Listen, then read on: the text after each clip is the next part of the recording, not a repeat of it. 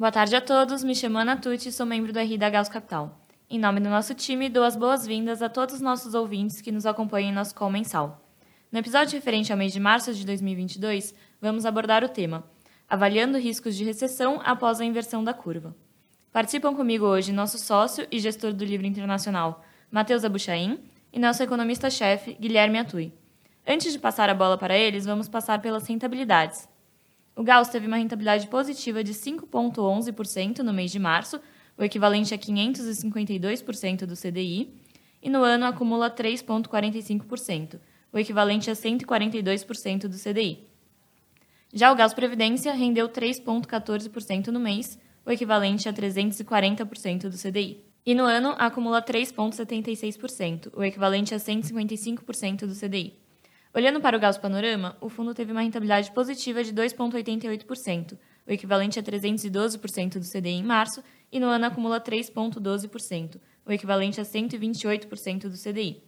Já o Gauss Panorama Previdência rendeu 2,64%, o equivalente a 285% do CDI no mês, e no ano acumula 3,53%, o equivalente a 145% do CDI.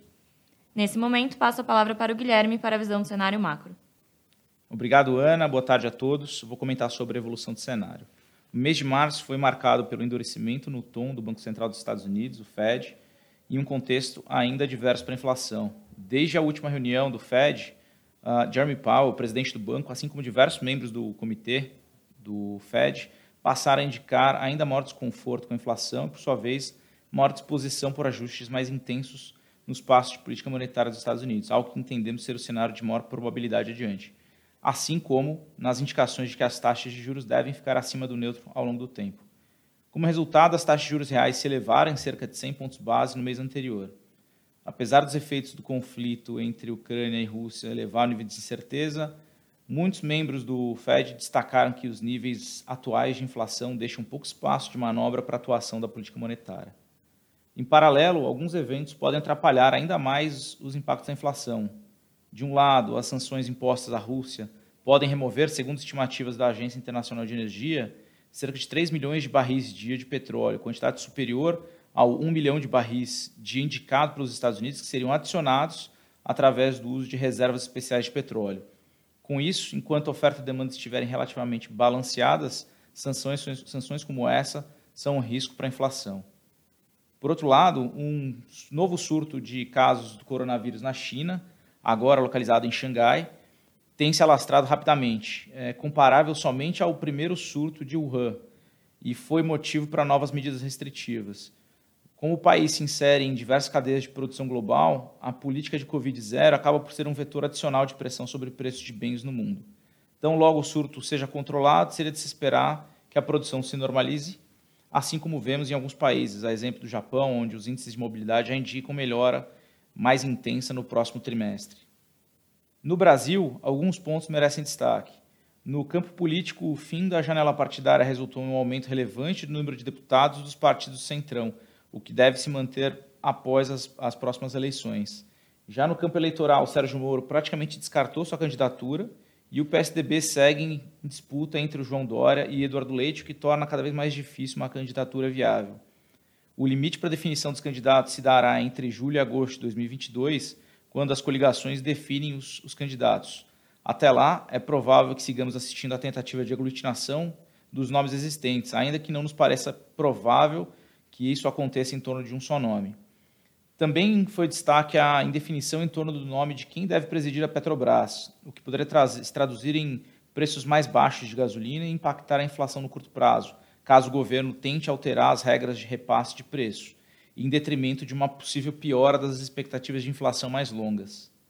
A inflação no mês de março surpreendeu para cima o mercado, estando mais próximo das nossas projeções e confirmando uma visão ainda ruim vinda de industriais, alimentos e, especialmente, aumentos mais céleres vindos de repasse da gasolina. Por outro lado, a boa performance do real foi suficiente para se contrapor à alta vinda de commodities em geral.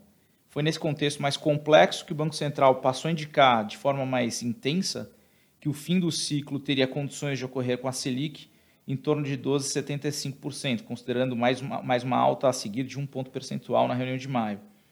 Como os impactos da guerra ainda são incertos, algum ajuste pontual por exemplo, levando a taxa até 13,25, poderia ocorrer caso vejamos uma piora nas expectativas de inflação. Com isso, eu termino a minha exposição, passo a palavra ao nosso gestor do livro de internacional, Matheus Abuchain. Matheus, a palavra é sua. Obrigado, Guilherme. É, boa tarde a todos. Nessa parte do call, eu vou comentar um pouco sobre o price action do mês e como a gente está posicionado olhando para frente. Então, no último mês, tivemos dois desenvolvimentos mais relevantes para o mundo. Em primeiro lugar, no, no âmbito geopolítico, a ofensiva russa sobre a Ucrânia, é, que tem enfrentado grande resistência, perdurou durante o mês. É, do lado positivo, apesar do cessar-fogo ainda não ter sido atingido, é, a gente tem evitado um cenário de maior escalada dessa guerra para além das fronteiras da Ucrânia, ou até o envolvimento direto das tropas da OTAN. É, em segundo lugar, a política monetária é, foi um destaque do mês de, de março, é, com destaque para a surpresa mais rocket do Fed, que o Guilherme já mencionou. Uh, o FONC é, elevou os DOTs de 2023 acima da precificação do mercado e acima da sua própria projeção de neutro pela primeira vez desde 2018 é, além da comunicação mais enfática sobre os riscos de inflação. Além disso, o presidente Powell também passou uma mensagem confiante sobre o crescimento e minimizou os riscos de recessão, apesar do achatamento da curva de juros. É, essa combinação de, de, eventos foi positiva uh, para os índices de ações, que tiveram uma boa performance no mês. O S&P subiu 3,9%, o Nikkei 5,8% e o Ibov 6%. A exceção foi a Europa, onde o conflito ali na Ucrânia pesa mais diretamente sobre a atividade. As commodities registraram novas altas, o petróleo subiu 4,8%, o ferro 6,2%, o cobre 6,7% e o trigo 8,4%. E as treasuries abriram novamente, principalmente na região curta, com o dois, com o dois anos abrindo cerca de 90 basis points, é o que reflete a, a postura mais dura do, do Fed.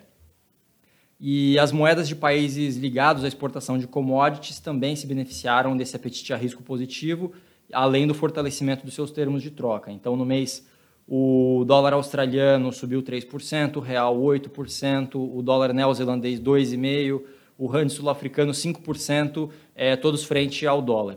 É, ao passo que o iene japonês depreciou cerca de 6% contra o dólar, refletindo a diferença das posturas dos bancos centrais de Japão e Estados Unidos. É, dessa forma, o fundo registrou ganhos expressivos nas posições tomadas nas treasuries curtas e na Polônia, compradas no real, vendidas na inclinação das treasuries, no iene, no rublo e no florim húngaro contra o dólar, mais que compensando as perdas na carteiras de ações local. Bom, então, antes de falar do nosso posicionamento atual, é importante destacar que Após uma sequência de dados robustos e a reunião mais hawkish do Fed, a taxa terminal precificada no mercado de juros superou os 3%. E na nossa avaliação ela está finalmente num território restritivo.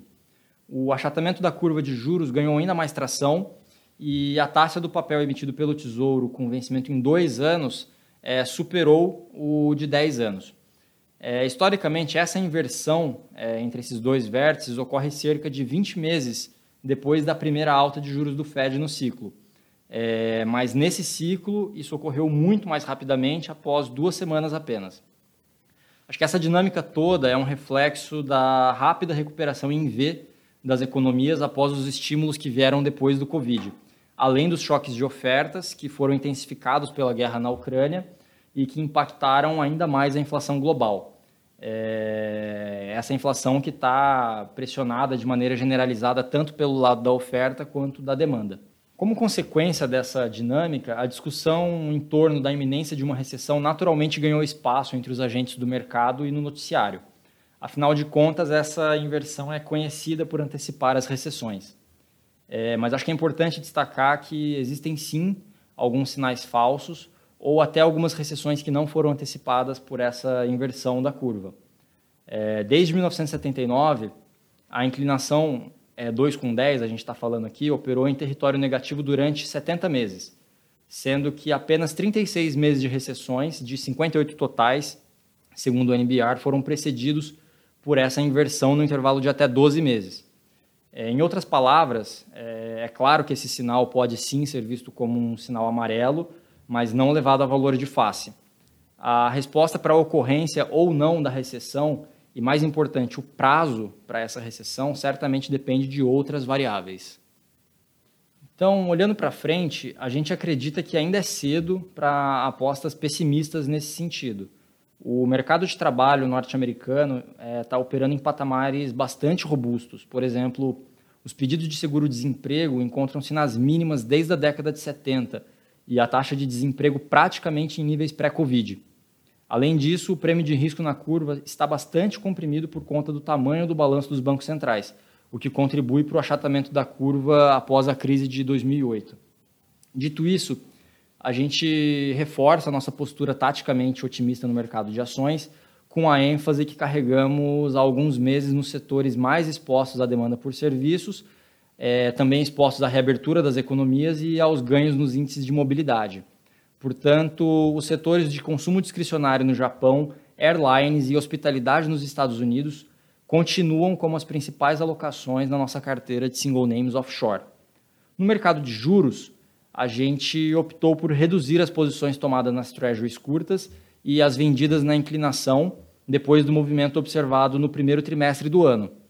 A gente tinha aumentado consideravelmente essas posições com a eclosão do conflito no leste europeu mas hoje a gente enxerga muito menos assimetria com essa taxa terminal precificada entre 50 e 100 basis points acima do neutro. É, além disso, a inclinação embutida na curva para daqui a um ano já está nas mínimas históricas. Ou seja, tanto a taxa terminal quanto a inclinação da curva encontram-se em níveis de aperto monetário não vistos desde a década de 70, o que de fato não parece nenhum exagero em vista da dinâmica de inflação corrente, mas também não apresentam mais as mesmas assimetrias de um mês atrás. É, um aperto monetário muito acima do que já está precificado tende a agravar ainda mais o trade-off de política monetária para o Fed. É, os riscos de hard landing podem forçar o Fed a reavaliar o aperto já sinalizado, a exemplo do que aconteceu em 2019. Então a gente acredita que essa combinação de fatores demanda uma certa cautela sobre as posições tomadas em juros nos Estados Unidos. Além disso, a gente optou também por reduzir as posições tomadas no miolo da curva da Polônia e também as posições tomadas na inclinação de juros na República Tcheca.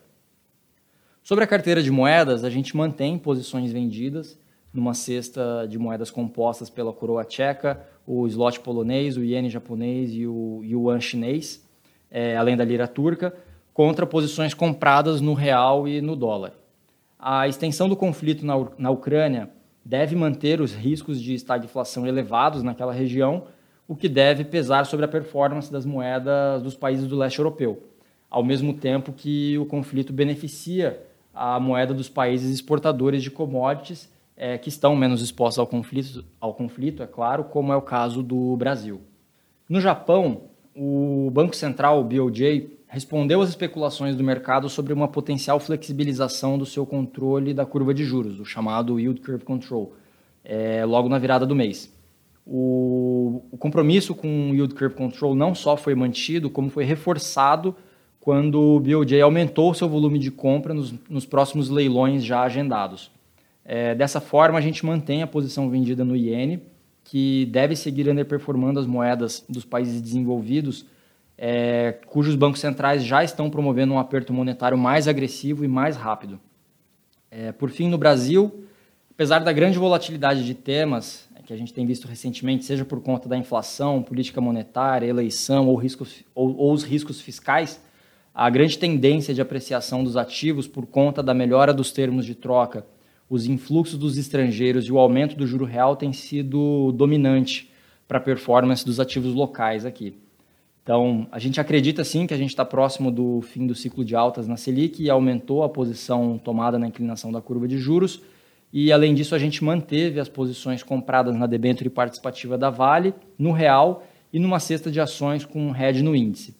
Com isso, eu termino a minha exposição e devolvo a palavra para Ana. Obrigada, Matheus, Guilherme e a todos os nossos ouvintes. Caso tenham qualquer dúvida ou questionamento, estamos à disposição através do e-mail ri@gauscapital.com.br. Não deixem de nos seguir nas nossas redes sociais, LinkedIn, Instagram e Twitter. Caso ainda não seja um cotista do Gauss, é possível investir acessando o nosso site www.gauscapital.com.br. Boa tarde a todos e nos vemos nos próximos episódios do nosso podcast mensal.